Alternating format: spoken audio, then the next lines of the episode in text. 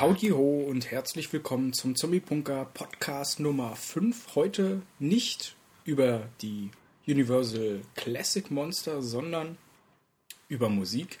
Ich habe vor einem Jahr ja schon mal den äh, musikalischen Jahresrückblick 2010 verblockt und diesmal soll das akustisch geschehen als Podcast.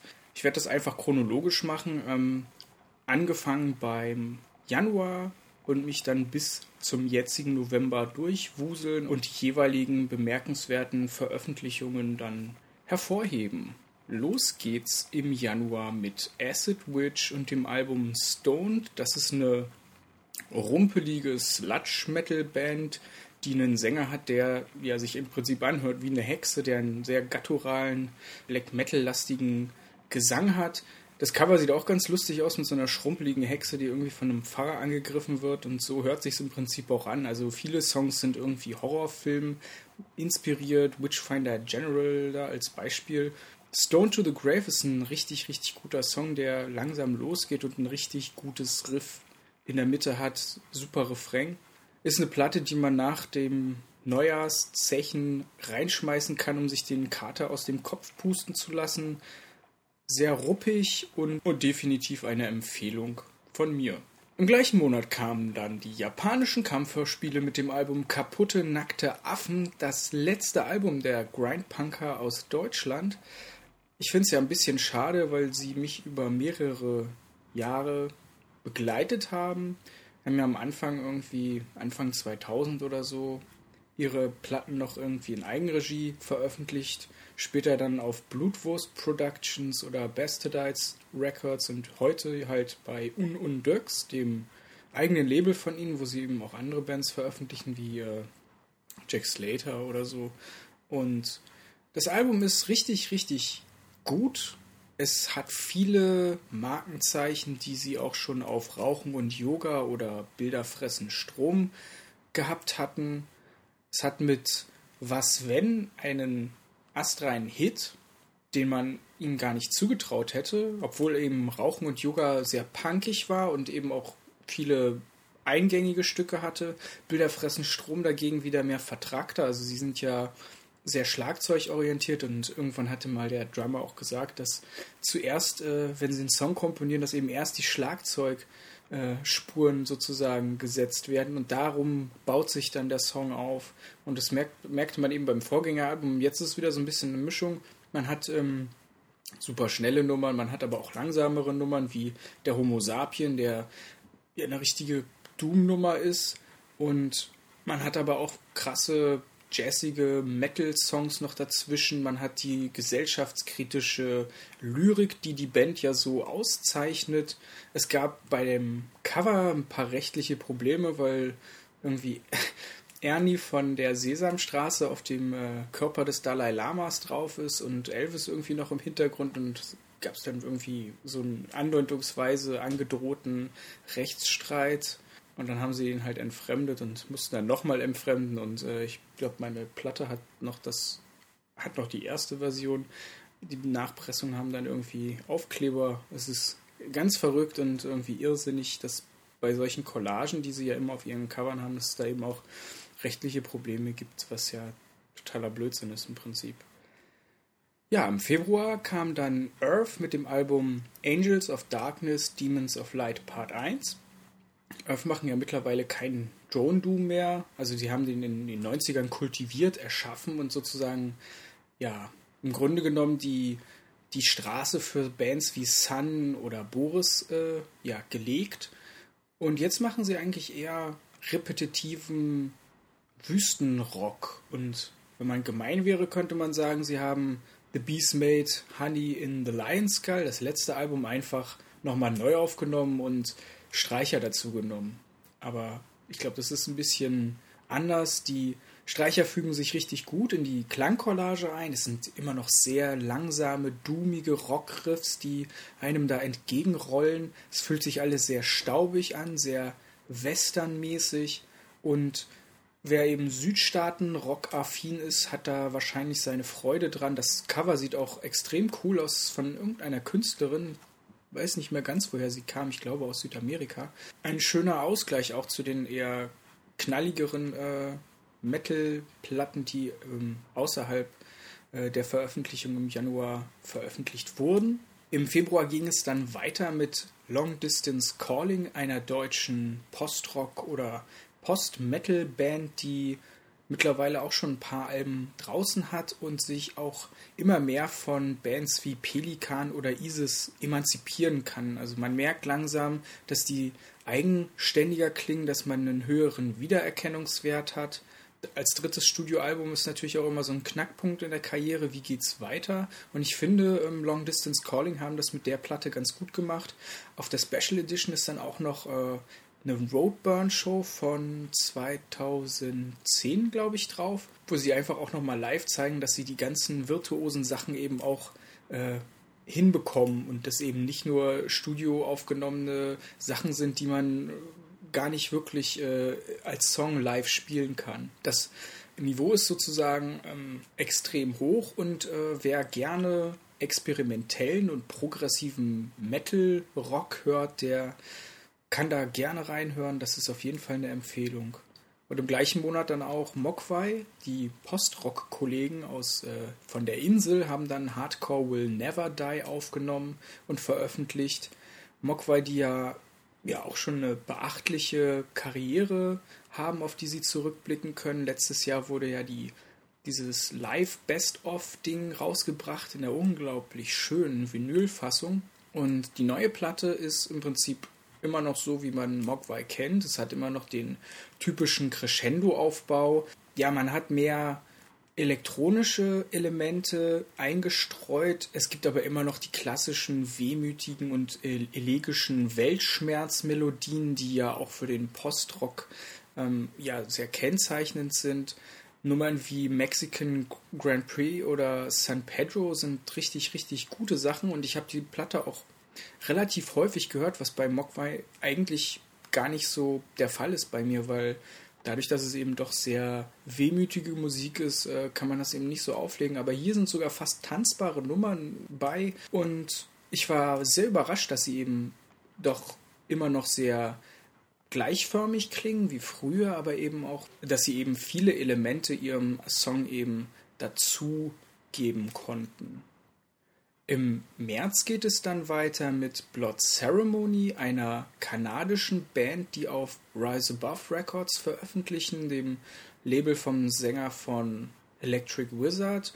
Das Album heißt Living with the Ancients und ist sehr Retro-Rock orientiert. Also die Sängerin und Flötistin Alia O'Brien drückt mit ihrer sehr klaren Stimme der Platte ihren Stempel auf. Die Flöteneinlagen passen auch ganz gut. Ich habe da ja eigentlich eher meine Probleme im Retro-Rock, wenn Flöten eingesetzt werden, aber hier passt das, also zu diesem erdigen Sound der 70er Jahre. Man hat typische Hammond-Orgeln und ähm, okkulte Texte, die jetzt nicht besonders tiefgründig sind, aber die zweckdienlich sind und man muss bei der Platte wirklich sehr oft an die Purple denken. Als letzte Nummer auf der Platte ist dann noch das zehnminütige Stück Daughter of the Sun und das muss man nochmal ja, ganz besonders hervorheben, weil es eben eine sehr gut durchstrukturierte Nummer ist, die einen unglaublich guten Refrain hat, die total viele Facetten von Blood Ceremony vereint und so dieses Album am Ende nochmal abrundet und sozusagen den Kreis schließt. Und die großen Konkurrenten aus Schweden von Graveyard haben dann auch noch ihr Album veröffentlicht, nämlich High Singen Blues. Und ich glaube, das ist definitiv meine Platte des Jahres. Auch wenn sie sehr kurz ist, unter 40 Minuten, machen die einen unglaublich guten 70er Jahre Classic Rock. Der Titelsong High Singen Blues ist eine Wucht, geht total nach vorne, ist eine extrem rockige Nummer, auch wenn es kein Metal ist, hört es sich unglaublich gefährlich und, und hart an. Die, die ähm, harten Anschläge beim Riffing, das Reibeisenorgan von Joachim Nilsson. Bei der Platte stimmt absolut alles, auch Songs wie Sirens oder Ain't Fit to Live hier sind extrem gut, machen Spaß und sorgen dafür, dass die Platte eigentlich fast jeden Tag auf dem Plattenteller rotiert. Und ich, es ist auch super, dass sie mit Nuklearblast äh, im Rücken dann solventes Plattenlabel haben, das eben auch dem Anspruch genügt, nämlich dieser Band, die eigentlich vorher bei Tipi war, ähm, der, einem Label, das so Krautrock und äh, andere Classic Rock Sachen modernerer Tage veröffentlicht. Also da haben, glaube ich, auch Priestess ihr letztes Album Prior to Fire rausgebracht. Und jetzt halt bei einem Metal-Label, was ja eigentlich ganz ungewöhnlich ist, aber dadurch, dass jetzt so diese Retro-Rock-Welle über die Metal-Welt äh, hinüberschwappt, doch ganz, ganz äh, glücklich gewählt. Und ich wünsche der Band auch eine, eine florierende und gedeihende Zukunft, denn wenn sie weiter diesen Weg gehen, dann ähm, könnte das nochmal was richtig Großes werden. Auch vielleicht im Mainstream. Hoffentlich werden sie dann nicht scheiße wie die meisten Bands, die dann irgendwie äh, Erfolgsluft schnuppern. Aber ähm, ja, das Image legt das ja im Prinzip nicht nahe. Und auch der Teaser zum ersten Album, der ja vollgepackt ist mit irgendwelchen 70er Jahre okkulte, sonst was Filme, total verstörend, äh, hat eigentlich nichts damit zu tun, dass man sich irgendeinem massentauglichen Publikum anbietet oder so. Man hat einfach eine sehr hohe Qualität und dadurch kann man eben auch sehr großartig überzeugen. Und die Brüder im Geiste, Witchcraft, die ja, ähm, ja aus, aus äh, Überresten der Vorgängerband von Graveyard-Mitgliedern äh, entstanden sind. Auf deren Album wartet man immer noch. Da gibt es auch noch keine Informationen, was eigentlich schade ist, weil die eigentlich auch richtig, richtig gut sind. Eine weitere Platte, die ebenfalls in dem Monat rauskam, war Obscuras Omnivium, eine ganz andere Baustelle technischer Death Metal aus Deutschland von studierten Musikwissenschaftlern, die sehr verkopfte Musik haben, sehr progressiv eben technisch versiert spielen und was besonders kennzeichnend für Obscura ist, ist der Fretless Bass, der von einem Holländer gespielt wird, also ein buntloser Bass. Und eigentlich ist mir dieses Instrument relativ egal, weil ich kein Ohr dafür habe. Ich höre aus Songs nie Bassläufe raus. Und hier ist es aber so, dass es richtige Bass-Soli gibt. Und das klingt einfach total unglaublich und richtig gut. Passt perfekt zur Musik. Und trotzdem hatte ich ein Problem mit der Platte, weil sie doch sehr konstruiert und wenig organisch klingt. Also man merkt, dass sie sehr verkopft ist, dass Songs, finde ich, zum Teil überarrangiert sind, dass man zu viel in einen Song packt, dass man vielleicht doch irgendwie Small is Beautiful mehr so diesen Gedanken weiterverfolgen würde. Deswegen hat mir der Vorgänger Cosmogenesis wahrscheinlich auch besser gefallen, weil, weil die Songstruktur irgendwie mehr dem Song selbst dienlich war, als irgendwie besonders vertrackte und gefrickelte Parts einzustreuen. Trotzdem hat sich das Album dann über die Hördurchläufe verbessert, auch wenn es immer noch nicht an Kosmogenesis rankommt. Man hat viele verschiedene Experimente gemacht. Man hat immer noch den Vocoder dabei, also der den Gesang verzerrt, den auch schon Cynic eingesetzt haben oder auch zuletzt The Faceless, die hoffentlich nächstes Jahr mal wieder ein Album rausbringen, denn das letzte ist so lange her und die sind viel zu gut, als dass es eine so lange Wartezeit rechtfertigen könnte. Es ist angekündigt ähm, und mit Obscura haben wir sozusagen dieses Jahr das kompensiert, was die technische Death Metal Speerspitze betrifft. Sie huldigen sehr vielen alten Bands, zum Beispiel mit Ocean Gateways, das eben ganz klar auf Morbid Angel rekurriert. Oder man hat auch viele Nummern, die an, an die progressiven Phasen von Death äh, erinnern.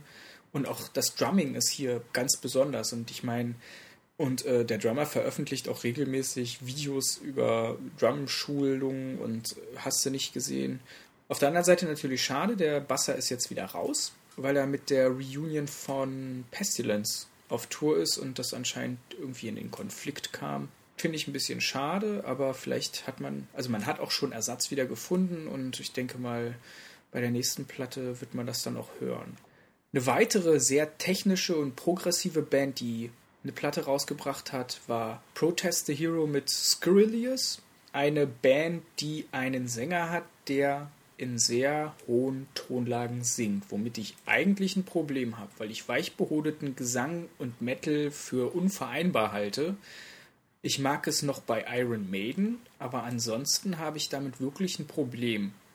Gerade beim True Metal, ich mag Judas Priest nicht, ich komme auf Primal 4 nicht klar, ich mag Blind Guardian nicht. Und hier ist es ganz verrückt, weil die Songs sind sehr schnell gespielt, sie haben unglaublich melodische, technisch anspruchsvolle Gitarrenläufe und dazu passt diese Stimme komischerweise und sie klingt auch total kraftvoll und nicht weichgespült. Und das macht, glaube ich, so diesen, diesen feinen Unterschied. Mit Sextapes hat man für mich die beste Nummer des ganzen Albums äh, an letzter Stelle. Eine richtig, richtig nach vorne gehende Sache, wo auch einer von Propagandi mit äh, singt, aber auch alle anderen. Eigentlich ist jeder Song ein Highlight. Man hat in jedem Song eine übergroße Melodie, die oder manchmal sogar mehrere, wo, wo andere Alben daran kranken, dass sie vielleicht diese geilen Melodien in einem Lied auf dem ganzen Album nur haben. Und das ist eigentlich bemerkenswert, dass die so locker aus dem Arm ähm, diese krassen Melodien zaubern. Protest the Hero als Metalcore-Band, die sich sozusagen von diesem untergegangenen Genre emanzipiert und erfolgreich ist, live eine Wucht ist. Ich hoffe, sie kommen irgendwann mal nach Norddeutschland, dass ich sie auch nochmal live sehen kann. Definitiv, wer Musik mag, wer Gitarrenmusik mag und wer ein bisschen was für Metal übrig hat, der sollte da unbedingt mal reinhören. Da ist man sofort gefangen und muss im Prinzip seine ganze Wohnung zertrümmern, weil die Songs so viel Energie freisetzen, ähm, dass es gar nicht anders geht. Dann haben Trap Them noch ihr Album Darker Handcraft veröffentlicht.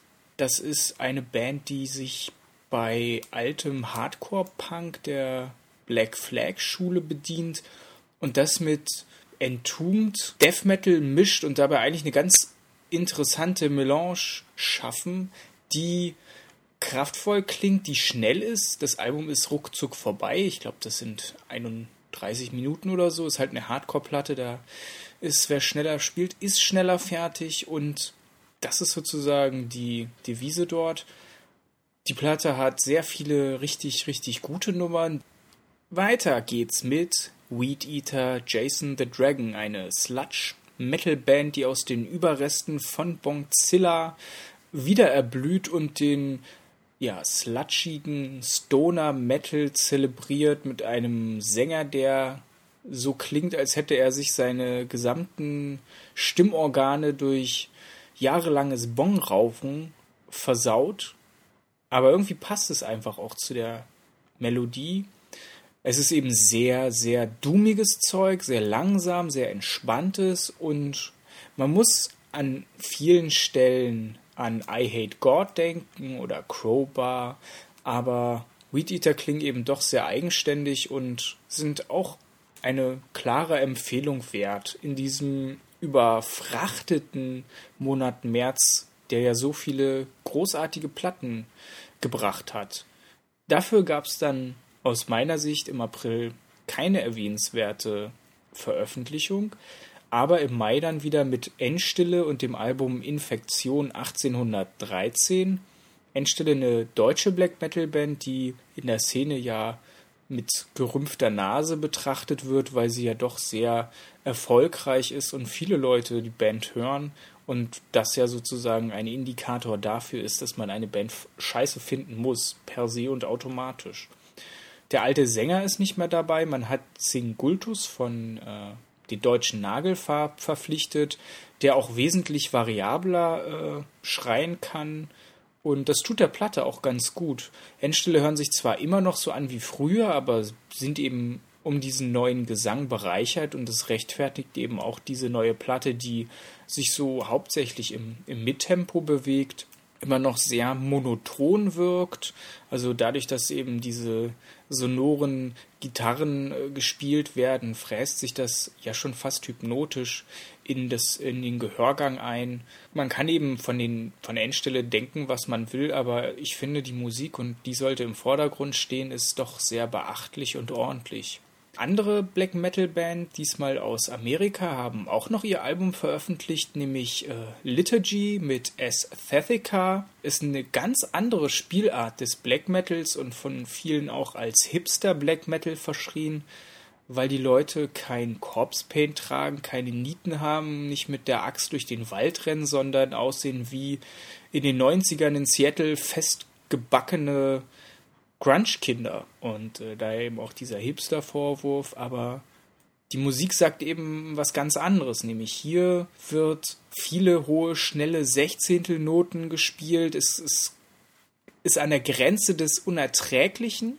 aber trotzdem hat man dadurch unglaublich gute Melodien, die man mit diesem Verhalten und, und sehr unnatürlich klingenden Gesang kombiniert.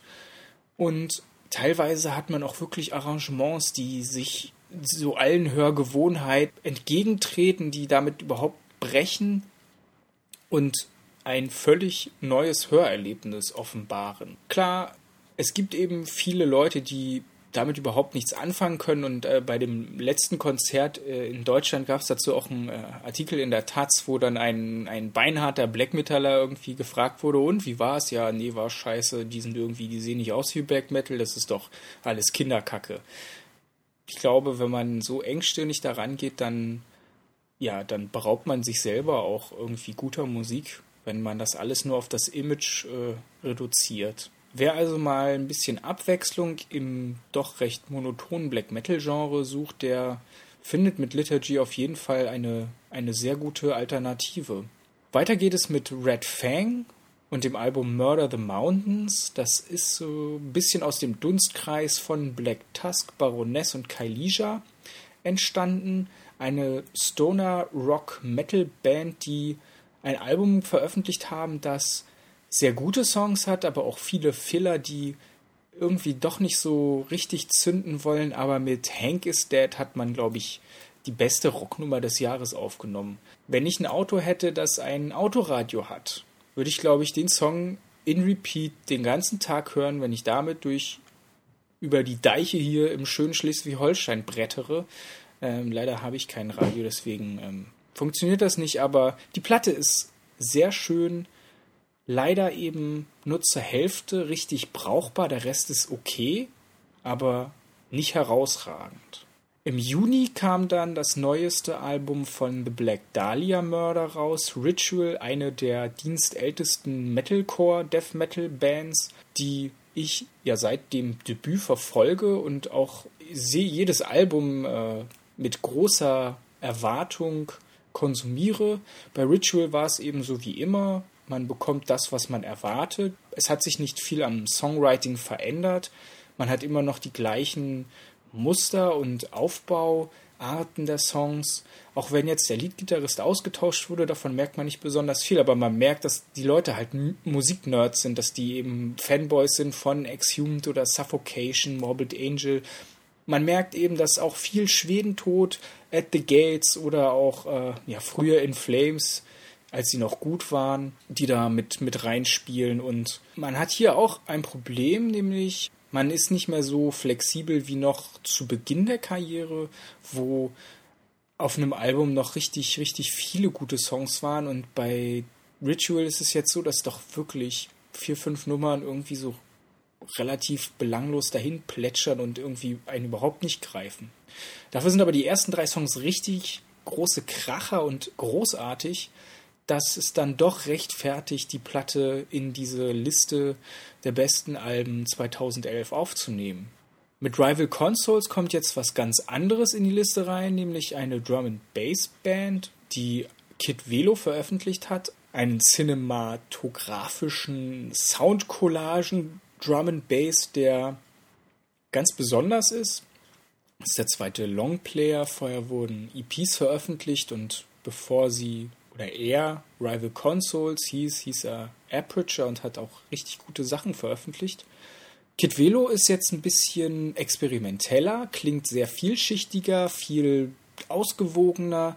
Man hat sehr anstrengende Tracks dabei, die ein bisschen schmutzig klingen und auch die Veröffentlichung war eine ganz lustige Angelegenheit, denn man hat jede Woche einen Song in einem Blog vorgestellt auf Soundcloud verlinkt und man konnte sozusagen jede Woche einen Song von Kid Velo hören und sich sozusagen anteasern und anhypen. Und der letzte Song war dann auch Bestandteil eines Flashmobs in London, wo eben Leute vor dem Buckingham Palast rumgetanzt haben und im Hintergrund lief dann äh, Rival Consoles. Was eben eine coole Sache war eigentlich. Im Juli, im Sommer ist ja bekanntlich die Flaute. Da habe ich jetzt auch nichts auf dem Zettel, deswegen geht es weiter. August mit der Band Devil aus Norwegen. auch eine Band, die sich wie Graveyard im Retro-Rock zu Hause fühlt. Das Album Time to Repent ist das erste der Band. Vorher gab es auch nur EPs. Und man könnte sagen, dass sie jetzt so auf diesen Zug aufgesprungen sind, diese Retro-Rock-Welle. Aber sie machen das mit sehr viel Qualität und die Songs sind sehr gut.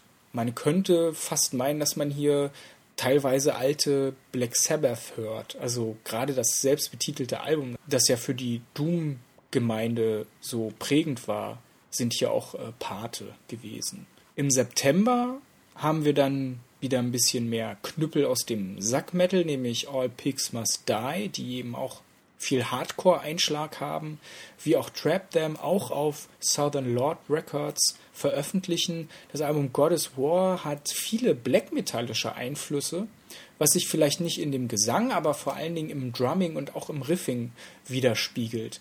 Man hat sehr viele schnelle Nummern, das Album ist schnell vorbei, man hat aber auch sehr viele kraftvolle Nummern, die sich auch crescendoartig steigern und unglaublich viel Energie freisetzen. Live eine sehr gute Band. Man kann sich da auch ein paar Videos mal ansehen, um da einen Eindruck von zu bekommen. Sollten die mal irgendwie auf deutschen Festivals äh, dabei sein, da sollte man sich auf jeden Fall für entscheiden. Im September war auch noch eine Veröffentlichung, auf die ich mich ganz besonders gefreut habe, nämlich Mastodon mit The Hunter. Und Mastodon ist eine Band, die ich seit vielen Jahren verfolge, seit äh, Leviathan, dem ersten Album, das noch sehr Sludge, Metal und orientiert war, sehr ruppig klang, meiner Meinung nach auch das Beste in der Diskografie ist. Auf jeden Fall das von mir meist gehörte. Danach ging es ja weiter mit Blood Mountain, das deutlich experimenteller war, das viele virtuose Versatzstücke hatte und auch verkompliziert hat. Und dann wurde es ja sehr vereinfacht mit Crack the Sky, wo man sich viel Equipment aus den 70er Jahren gekauft hatte, wo man sich sehr zurückgenommen hat, sehr reduzierte Musik gemacht hatte, viel simpler, viel mehr auf 70s Classic Rock äh, sich bezogen hat. Und das hat auch super funktioniert. Das Album hört sich halt, jedes Album hört sich im Prinzip anders an als das davor. Man hat immer wieder eine neue Richtung eingeschlagen. Bei der Hunter war es eben so, dass man überhaupt nicht wusste, was man jetzt erwarten sollte. Und ich weiß es immer noch nicht genau, denn im Grunde genommen ist es so, dass, dass man eine Mischung hat aus Crack the Sky und ich würde es am ehesten dann doch Leviathan oder vielleicht sogar ähm, Remission, also das erste Album, sehen. Denn man hat nicht mehr den progressiven Pfad verfolgt. Die Songs sind wieder simpler strukturiert. Sie sind auch eher massentauglich, würde ich sagen. Als die erste Single kam, Curl of the Burl, war ich sehr enttäuscht. Ich fand, die Nummer war sehr einfach gestrickt, hatte einen langweiligen Refrain. Sie hat sehr nach Stone Temple Pilots geklungen und ich mag Stone Temple Pilots nicht. Dann kam Black Tongue, ein Song, der sich an Leviathan orientiert, der viel rockiger war, metallastiger und auch viel weiter nach vorne ging.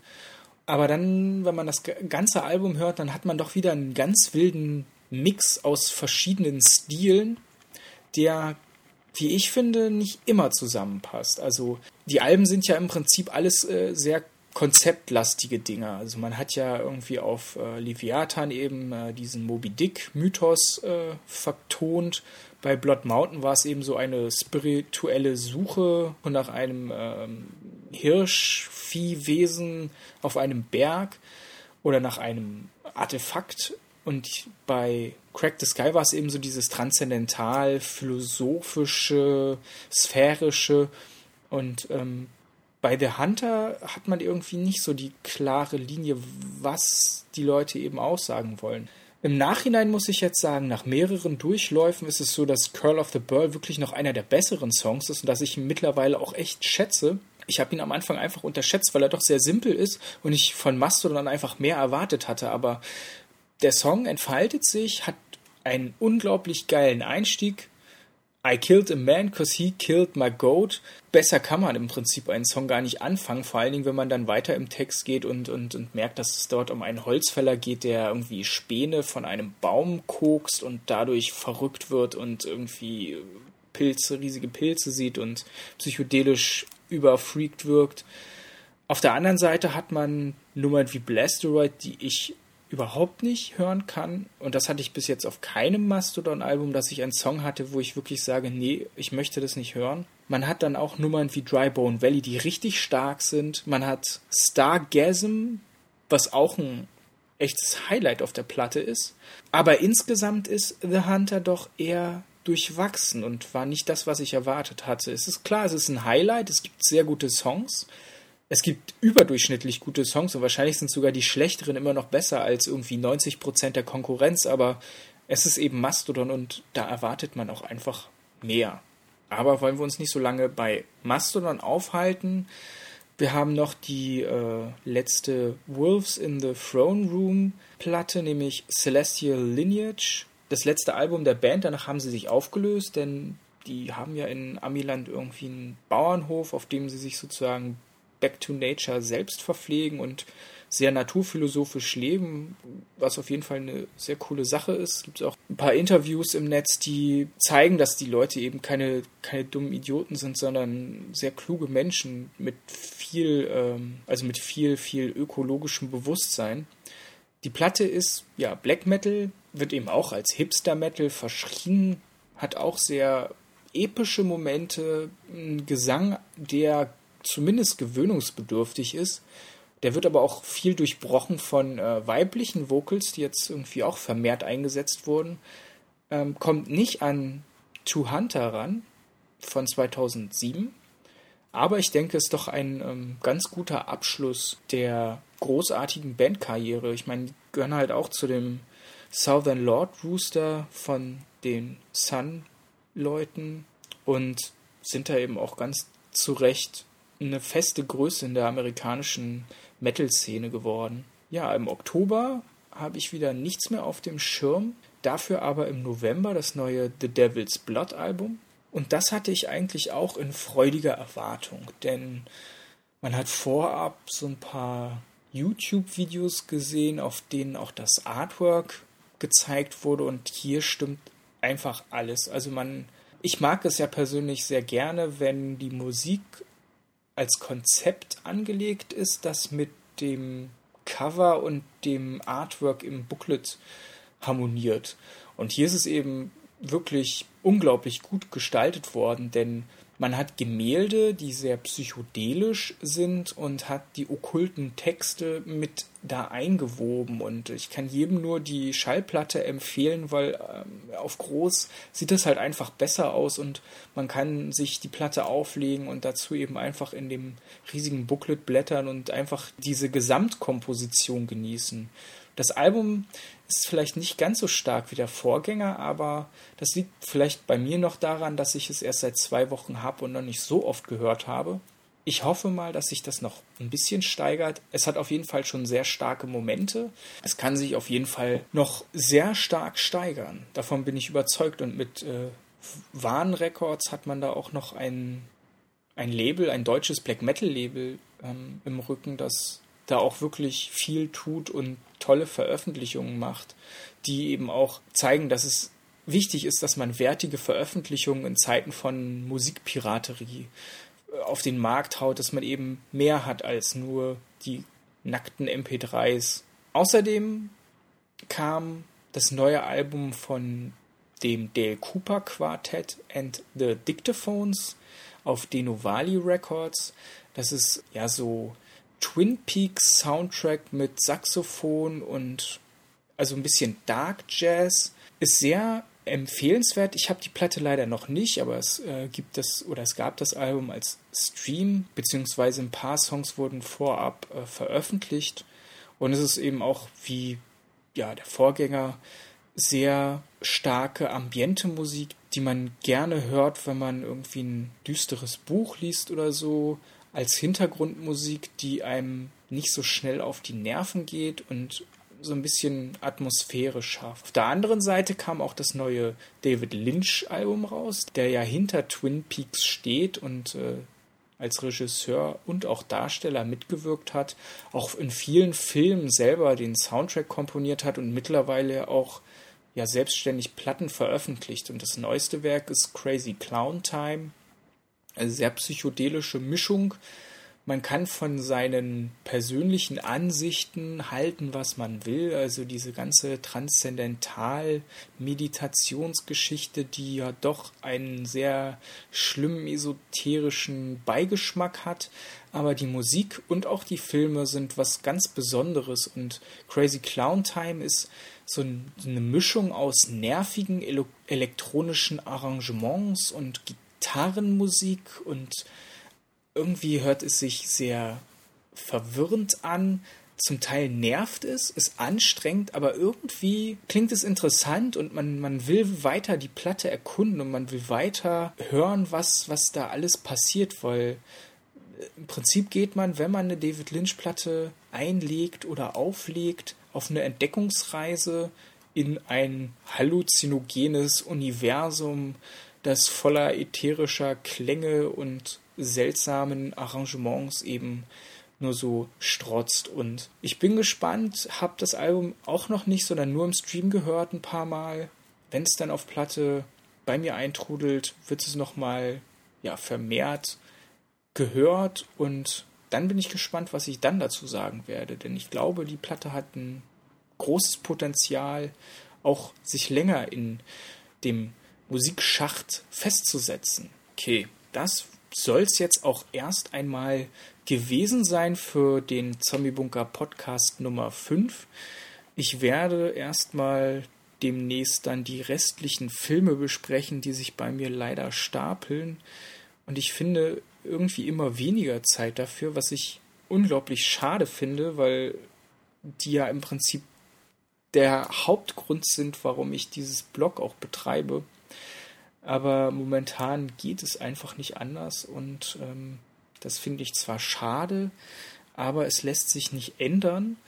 Deswegen auch vielleicht der Podcast, der vielleicht ein bisschen mehr Unterhaltungswert bietet, jedenfalls für eine längere Zeit und auch mal eine Abwechslung nur zum Lesen ist.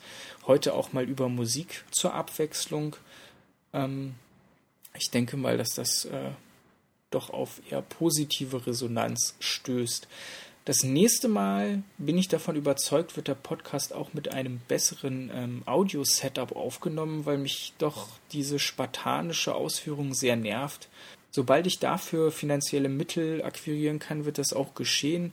Und dann sollte es auch möglich sein, dass mal jemand mit in die Sendung genommen wird, was natürlich auch viel besser ist, als wenn ich hier irgendwie äh, nur vor mich hin in die Maschine quatsche. Und ja, das war erstmal der vielleicht letzte Podcast für dieses Jahr. Ich weiß nicht, ob ich vor Weihnachten nochmal dazu kommen werde.